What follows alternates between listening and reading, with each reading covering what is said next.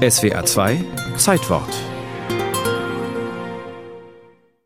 8. November 1981 ist ein eiskalter Sonntag.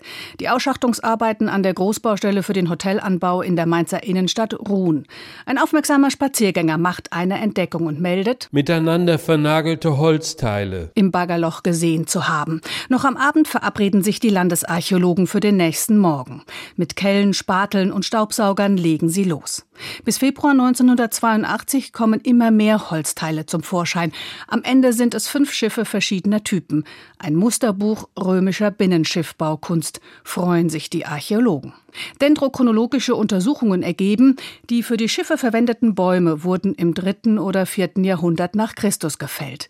Der römische Kriegstheoretiker Vegetius schrieb damals: Vor allem ist es wichtig, die Bäume, aus denen Liburnen gebaut werden sollen, vom 15. bis zum 22. Tag der Mondphase zu fällen. Denn nur das in diesen acht Tagen geschlagene Bauholz bleibt vor Fäulnis sicher. Was an den übrigen Tagen abgeholzt wurde, wird in einer inneren Krankheit von Würmern zerfressen und zerfällt noch im gleichen Jahr zu Staub. Im Fall der Mainzer Schiffe hat das Holz sogar 1600 Jahre unterirdisch in acht Metern Tiefe überstanden. Liburnen waren sehr häufig in der römischen Flotte, wichtig für die Grenzverteidigung des Reiches als Patrouillenboote und Mannschaftstransporter. Ruderschiffe lang, schlank und schnell. Ronald Bocchius, Leiter des Museums für antike Schifffahrt. Das sind ja keine hochseefähigen Schiffe, sondern das sind Flussboote, wenn auch sehr große und mit offenen Flussbooten fährt man an einem Fluss entlang oder quer über den Fluss, also kürzere Strecken. Das heißt, man kann sich allenfalls mal eine Tagesreise vorstellen, vielleicht sogar über zwei Tage hinweg, aber der Regelfall wird das nicht gewesen sein.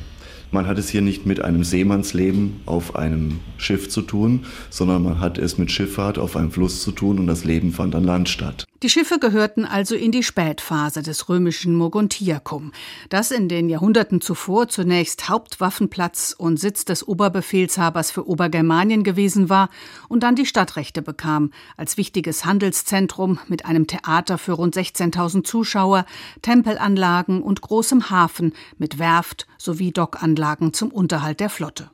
Anfang des fünften Jahrhunderts überschritt eine große Anzahl germanischer Kämpfer den Rhein und plünderte die Stadt. Diese Niederlage war das Ende der Römer in Mogontiacum. Die größte Herausforderung bei den Ausgrabungsarbeiten war, wie die Schiffsfunde bergen, ohne sie zu zerstören.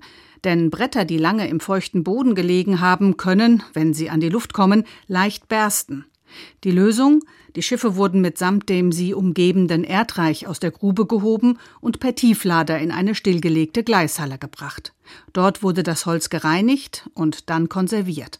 Falko Daim, ehemaliger Direktor des römisch-germanischen Zentralmuseums. Wir haben damals, nachdem wir beauftragt worden sind, die Restaurierung durchzuführen, dann auch nach den passenden Methoden gesucht. Wir haben uns damals für das Kauramin entschieden. Das ist ein Kunstharzprodukt, das die Zellwände des Holzes stärkt, aber die Poren nicht ausfüllt. Was bedeutet, dass das fertig restaurierte Holz einerseits leicht ist, andererseits aber auch gut verklebt werden kann. Und dass das ein Erfolgsmodell ist, kann man an unseren Römerschiffen sehen. Wenige Jahre nach dem spektakulären Schiffsfund gründete das römisch-germanische Zentralmuseum Museum seinen Forschungsbereich Antike Schifffahrt.